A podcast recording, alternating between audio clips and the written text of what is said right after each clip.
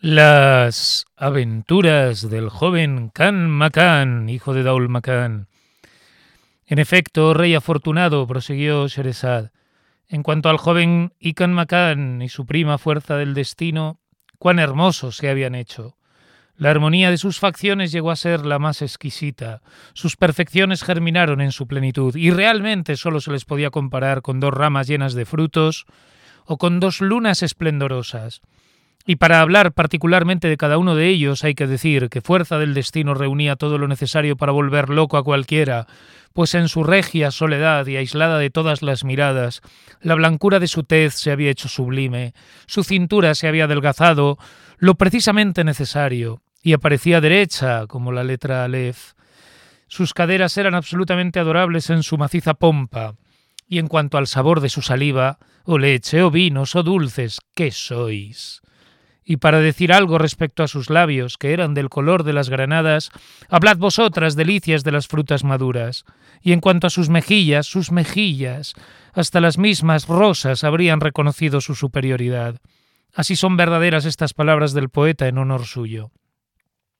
Embriágate, corazón mío, bailad de júbilo en vuestras órbitas, ojos míos. Hela aquí constituye las delicias del mismo que la creó. Sus párpados desafían alcohol a que los haga más oscuros. Siento que sus miradas atraviesan mi corazón como si fueran la espada del emir de los creyentes. En cuanto a sus labios, oh jugo que brotas de las uvas maduras antes de pisarlas, jarabe que filtras bajo la prensa de sus perlas. Y vosotras, oh palmeras que sacudís a la brisa los racimos de vuestros cabellos, he aquí su cabellera. Así era la princesa fuerza del destino, hija de Nosetu. Pero en cuanto a su primo, el príncipe Canmacán, era otra cosa. Los ejercicios y la caza, la equitación y los torneos con lanza y azagaya, el tiro al arco y las carreras de caballos habían dado flexibilidad a su cuerpo, y habían aguerrido su alma, y se había convertido en el jinete más hermoso de los países musulmanes, y en el más valeroso entre los guerreros de las ciudades y las tribus. Y con todo eso su tez había seguido tan fresca como la de una virgen, y su cara era más bella a la vista que las rosas y los narcisos, como dice el poeta hablando de él. Apenas circuncidado, la seda adornó amorosamente la dulzura de su barbilla, para luego con la edad sombrear sus mejillas con un terciopelo negro de tejido muy apretado. Ante los ojos encantados de quienes le miraban, parecía el cervatillo que ensaya una danza tras los pasos de su madre. Para las almas atentas que le seguían, sus mejillas, dispensadoras de la embriaguez, ofrecían el rojo color de una sangre tan delicada como la miel de su saliva. Pero a mí, que consagro mi vida a la adoración de sus encantos, lo que me arrebata el alma es el color verde de su calzón. Hay que saber que hacía algún tiempo que el gran chambelán, tutor de Canmacán, a pesar de las amonestaciones de su esposa Nosetu y de los beneficios que debía al padre de Canmacán, se había apoderado completamente del poder, y hasta se había hecho proclamar sucesor de Canmacán por cierta parte del pueblo y del ejército. En cuanto a la otra parte del pueblo y del ejército, había permanecido fiel al nombre y al descendiente de Omar al-Nemuán, y cumplía sus deberes bajo la dirección del anciano visir Dandán. Pero el visir Dandán, ante las amenazas del gran chambelán, había acabado por alejarse de Bagdad y se había retirado a una ciudad vecina, aguardando que el destino ayudase al huérfano, a quien se quería desposeer de sus derechos. Así es que el gran chambelán no teniendo nada que temer, había obligado a Canmacán y a su madre a que se encerraran en sus habitaciones, y hasta había prohibido a fuerza del destino que tuviese relación alguna con el hijo de Daul Macán, de suerte que la madre y el hijo vivían muy retirados, aguardando que Alá se dignara devolver sus derechos a aquel a quien correspondían. Pero de todos modos, a pesar de la vigilancia del gran chambelán, Canmacán podía ver en ocasiones a su prima y hasta hablarle, pero solo furtivamente y un día que no pudo verla y que su amor le torturaba el corazón, cogió un pliego de papel y le escribió estos versos apasionados. Andabas, oh amada mía, entre tus esclavas, bañada en toda tu belleza. Al pasar tú, las rosas se secaban de envidia en sus tallos al compararse con tus mejillas. Los lirios guiñaban el ojo ante tu blancura, las manzanillas floridas sonreían ante la sonrisa de tus dientes. ¿Cuándo acabará mi destierro? ¿Cuándo se curará mi corazón de los dolores de la ausencia? cuando mis labios dichosos se acercarán por fin a los de mi muy amada. Podré saber por fin si es posible nuestra unión, aunque solo fuese por una noche, para ver si compartes las sensaciones que en mí se desbordan. Concédeme, Alá, paciencia en mis males, como el enfermo que soporta el cautiverio, pensando en la curación. El cauterio, no el cautiverio. Cerrada la carta, se la entregó al eunuco, cuya primera diligencia fue ponerla en manos del gran chambelán. Así es que al leer esta declaración el gran chambelán juró que iba a castigar al joven insolente, pero pensó después que valía más no propalar la cosa y hablar solamente de ella con no sé tú. Fue pues en su busca y después de haber despedido a la joven fuerza del destino, indicándole que bajase a respirar el aire del jardín, dijo a su esposa Has de saber que el joven Canmacán ha llegado a la pubertad hace tiempo y siente inclinación hacia tu hija a fuerza del destino. Por consiguiente, hay que separarlos desde ahora porque es muy peligroso acercar la leña al fuego.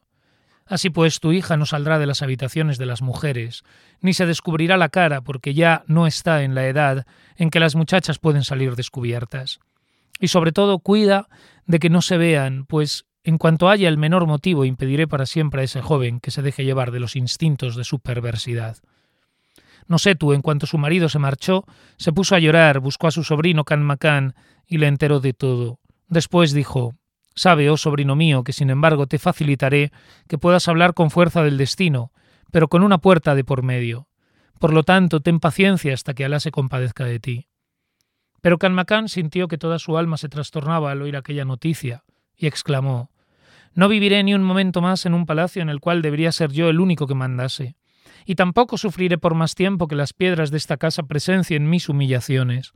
Enseguida se despojó de su traje, se cubrió la cabeza con un gorro de saluk, se echó sobre los hombros un viejo manto de nómada y sin tomarse tiempo para despedirse de su madre ni de su tía, se dirigió apresuradamente hacia las puertas de la ciudad, y como provisiones para el camino solo llevaba en el saco un pan para tres días. Apenas se abrieron las puertas de la ciudad, fue el primero que las franqueó, y se alejó a muy buen paso, recitando estas estrofas a madernera de despedida. Ya no te temo, corazón mío, Puedes latir hasta romperte dentro de mi pecho. Mis ojos ya no pueden enternecerse, ni en mi alma puede tener asiento la piedad. Corazón agobiado por el amor, mi voluntad, a pesar tuyo, no ha de doblegarse ni ha de aceptar más humillaciones, aunque riese que se derretía por completo mi cuerpo. Perdóname. Si me apiadara de ti, corazón mío, ¿qué sería de mi energía? El que se deja vencer por los ojos de fuego no podrá quejarse de caer herido de muerte. Quiero brincar libremente por la tierra sin límites, la buena tierra amplia y maternal, para salvar mi alma de todo cuanto pudiera apagar su vigor. Combatiré con los héroes y con las tribus, me enriqueceré con el botín tomado a los vencidos y poderoso con mi gloria y mi fuerza, volveré triunfal, y todas las puertas se me abrirán solas. Porque sábelo bien, corazón inocente, para tener los preciados cuernos del animal, hay que empezar por domar al animal o matarlo. Mientras el joven Calmacán huía de la ciudad, su madre, no habiéndole visto en todo el día, le buscó por todas partes sin encontrarlo. Entonces echó a llorar y esperó, impaciente su regreso muy alarmada. Pero pasaron el primer día, el segundo, el tercero y el cuarto, y nadie tuvo noticias de Can Macan. Entonces su madre se encerró para llorar en su aposento, y decía desde lo más profundo de su dolor, Oh hijo mío, ¿Hacia dónde dirigiré mis, mis, llamamientos? ¿Hacia qué país correré a buscarte? ¿Qué pueden estas lágrimas que derramo por ti? ¿En dónde estás, hijo mío? Y la pobre madre no quiso beber ni comer, y su dolor fue conocido por toda la ciudad, y compartido por todos los habitantes que querían mucho al joven Canmacán y al rey, su difunto padre. Y todos clamaban, ¿Dónde estás? Oh pobre Daul Macán, rey bueno y justo, se ha perdido tu hijo y ninguno de los que colmaste de beneficios sabe encontrar su rastro. Pobre descendencia de Omar al-Nimán, ¿qué ha sido de ti?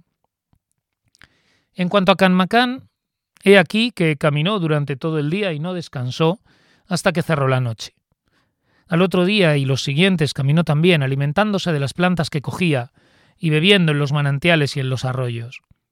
Al cabo de cuatro días llegó a un valle cubierto de bosques, por donde corrían las aguas y cantaban las aves y las palomas. Y allí se detuvo, hizo sus abluciones y después su plegaria, y habiendo cumplido de tal suerte sus deberes, como llegaba la noche, se tendió bajo un árbol y se durmió. Permaneció dormido hasta medianoche. Entonces, en medio del silencio del valle, surgió una voz de entre las rocas y lo despertó. La voz cantaba Vida del hombre. ¿Qué valdrían si no relampaguease la sonrisa en los labios de la amada, si no tuvieses el bálsamo de su rostro? O muerte serías deseable si mis días hubiesen de transcurrir siempre lejos de mi amiga, aquella que ni las amenazas ni el destierro me harían olvidar. Oh alegría de los amigos que se reúnen en la pradera para beber los vinos exquisitos de manos del copero. Oh qué alegría la suya, cómo los abraza la pasión cuando toman la copa de manos del copero. Primavera. Tus flores, al abrirse al lado de la muy amada, curan en mi alma las durezas pasadas, los dolores de la suerte ciega. Oh primavera, tus flores en la pradera. Y tú, amigo, que bebes el licor rojo y perfumado, mira, debajo de tu mano se extiende la tierra, alegre con sus aguas, sus colores y su fecundidad. Después de este canto admirable que se elevaba entre la noche, se levantó Canmacán y quiso descubrir entre las tinieblas el sitio donde salía la voz. Pero sólo pudo distinguir vagamente los troncos de los árboles que se recordaban, que se recortaban sobre el río. Descendió hasta la misma orilla del río y la voz se hizo más distinta cantando este poema en medio de la noche. Entre ella y yo hay juramentos de amor y por eso he podido dejarla en la tribu. Mi tribu es la más rica en caballos veloces y en muchachas de ojos negros. Es la tribu de Taim. Brisa, su soplo llega hasta mí, viniendo entre los Benitaim, pacífica mi hígado, pacifica mi hígado y me embriaga. Dime, esclavo Sad, aquella cuyo, cuyo tobillo se ciñe con el cascabel sonoro se acuerda alguna vez de mis juramentos de amor? ¿Y qué dice? Ah, pulpa de mi corazón, un escorpión te ha picado, ven, amiga, me curaré con el antídoto de tus labios, aspirando tu saliva y su frescura.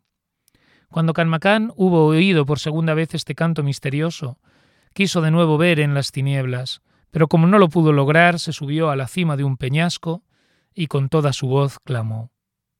Oh caminante entre las tinieblas de la noche, por favor, acércate aquí, oiga yo tu historia, que debe parecerse a la mía, y nos consolaremos mutuamente. Después se calló. Pasados algunos momentos, la voz que había cantado dijo, ¿O tú que me llamas? ¿Quién eres? hombre de la tierra o genio subterráneo. Si eres genio, sigue tu camino, pero si eres hombre, aguarda la aparición de la luz, porque la noche está llena de emboscadas y traiciones. Oídas estas palabras, Canmacán dijo para sí. Por mi alma, el que ha hablado es un hombre cuya aventura se parece extraordinariamente a la mía. Y permaneció allí sin moverse hasta la aparición de la mañana. Entonces vi avanzar hacia él a través de los árboles del bosque un hombre vestido como los beduinos del desierto, alto y armado de un alfanje y de un escudo. Se levantó y le saludó, y el beduino le devolvió el saludo, y después de las fórmulas acostumbradas le preguntó el beduino, pasmado de su juventud. Oh joven a quien no conozco, ¿quién eres? ¿A qué tribu perteneces? ¿Cuáles son tus parientes entre los árabes? Verdaderamente, a tu edad, no se acostumbra viajar solo por la noche y por estas comarcas en que no se ven más que grupos armados. Cuéntame pues tu historia. Y Canmacán dijo, Mi abuelo era el rey Omar al-Numán, mi padre el rey Daul y yo soy Canmacán, que se abrasa de amor por su prima, la princesa fuerza del destino. Entonces el beduino dijo, pero ¿cómo es que siendo rey, hijo de rey, vas vestido como un saluk y viajas sin la escolta digna de tu categoría? Y el otro respondió, porque he de crearme esa escolta yo mismo, y empiezo por rogarte que seas el primero que formes parte de ella.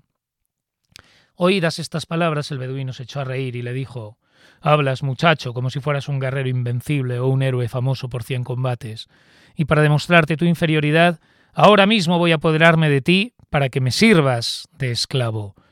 Y luego, si verdaderamente tus padres son reyes, tendrán con qué pagar tu rescate. Canmacán sintió entonces que el furor le brotaba de los ojos y dijo al beduino Por Alá. Nadie pagará mi rescate más que yo mismo. Guárdate, pues, beduino, tus versos me habían hecho creer que tenías otros modales. Y Canmacán se lanzó contra el beduino, el cual, pensando que vencerle era cosa de juego, le aguardaba sonriente. Pero cuán equivocado estaba. Efectivamente, Canmacán se había erguido bien afirmado sobre sus piernas, más sólidas que montañas y más aplomadas que alminares. y con sus brazos poderosos apretó contra sí al beduino hasta hacerle crujir la osamenta y vaciarle las entrañas.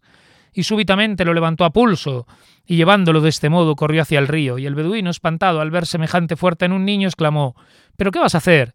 Canmacán contestó Voy a precipitarte en ese río que te llevará hasta el Tigris, y el Tigris te llevará hasta el Narisá, el Narisá hasta el Éufrates, y el Éufrates hasta tu tribu, para que pueda juzgar tu valentía y tu heroísmo. Y el beduino, en el momento en que Canmacán lo levantaba más aún en el aire para echarlo al río, exclamó Oh joven heroico, por los ojos de tu amada fuerza del destino, te ruego que me perdones la vida. Si lo haces así, seré el más sumiso de tus esclavos. Entonces Canmacán lo dejó en tierra y le dijo Me has desarmado con ese juramento. Y se sentaron ambos a la orilla del río. Entonces el beduino sacó de su alforja un pan de cebada, lo partió, dio la mitad a Canmacán con un poco de sal. Y su amistad se consolidó para siempre Enseguida Can le preguntó Compañero, ahora que sabes quién soy, ¿quieres decirme tu nombre y el de tus padres? Y el beduino dijo Soy Sabah ben Remá ben Hemam, de la tribu de Taim, en el desierto de Sham. Y he aquí mi historia en pocas palabras. Era yo de muy corta edad cuando murió mi padre, y fui recogido por mi tío y criado en su casa, al mismo tiempo que su hija Neima. Me enamoré de mi prima Neima y Neima se enamoró de mí, y cuando tuve edad para casarme la quise por esposa. Pero su padre, al verme pobre y sin recursos, no consintió nuestra boda. Y ante las amonestaciones de los principales jefes de la tribu, mi tío se allanó a prometerme a Neima por esposa con condición de ofrecerle una dote compuesta de 50 caballos, 50 camellos, 10 esclavas, 50 cargas de trigo y 50 de cebada. Y más bien, más que menos. Entonces comprendí que la única manera de constituir la dote de Neima era salir de mi tribu e irme lejos para atacar a los mercaderes y saquear las caravanas. Y tal es la causa de que anoche estuviese en el sitio donde me oíste cantar. Pero, oh compañero, ¿qué vale esa canción si se la compara con la belleza de mi prima Neima? Porque el que ve a Neima, aunque solo sea una vez, se siente con el alma llena de bendición para toda la vida. Y dichas estas palabras cayó el beduino. Entonces le dijo Canmacán, ya sabía yo, oh compañero, que tu historia debía parecerse a la mía.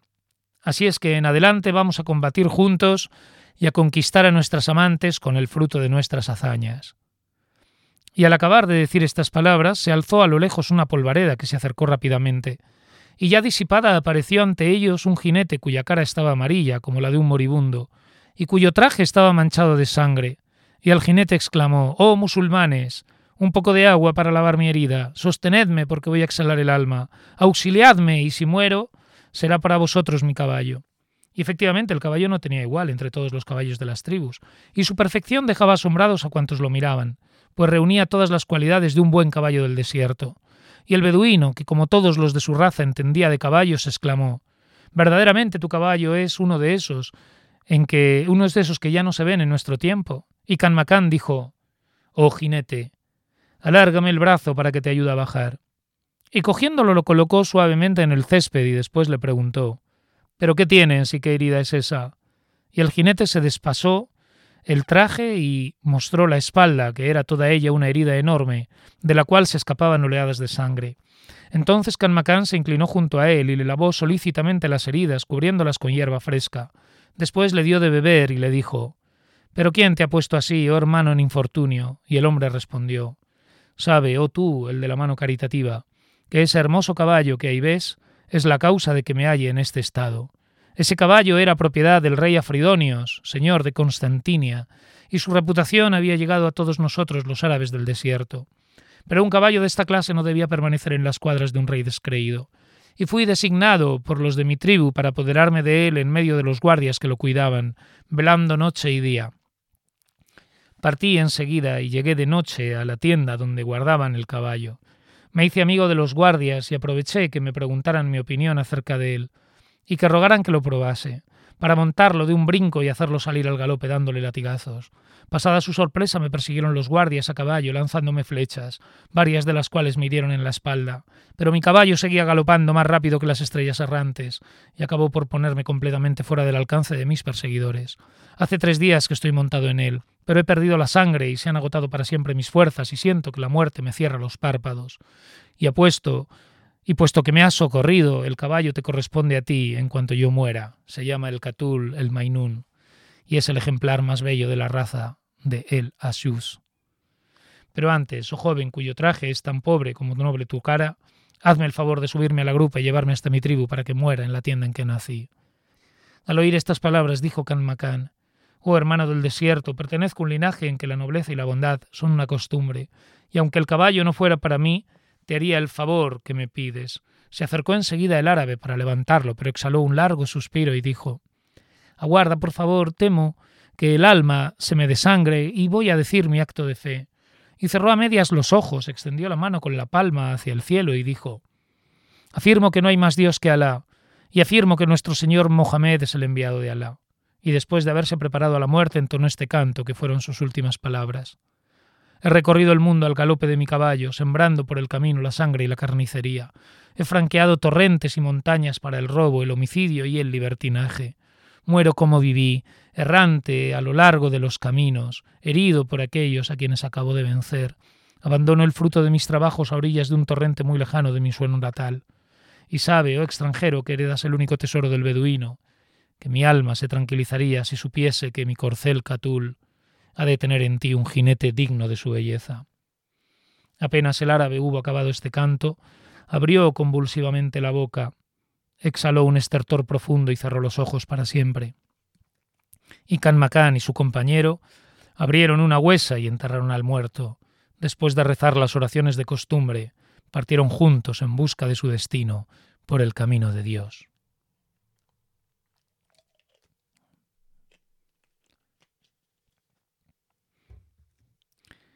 Y Canmacán había montado en el caballo Catul, y el beduino Sabá se había contentado con seguirle a pie por haber jurado amistad y sumisión, reconociéndole como amo para siempre y habiéndolo jurado por el santo templo de la Kaaba, mansión de Alá.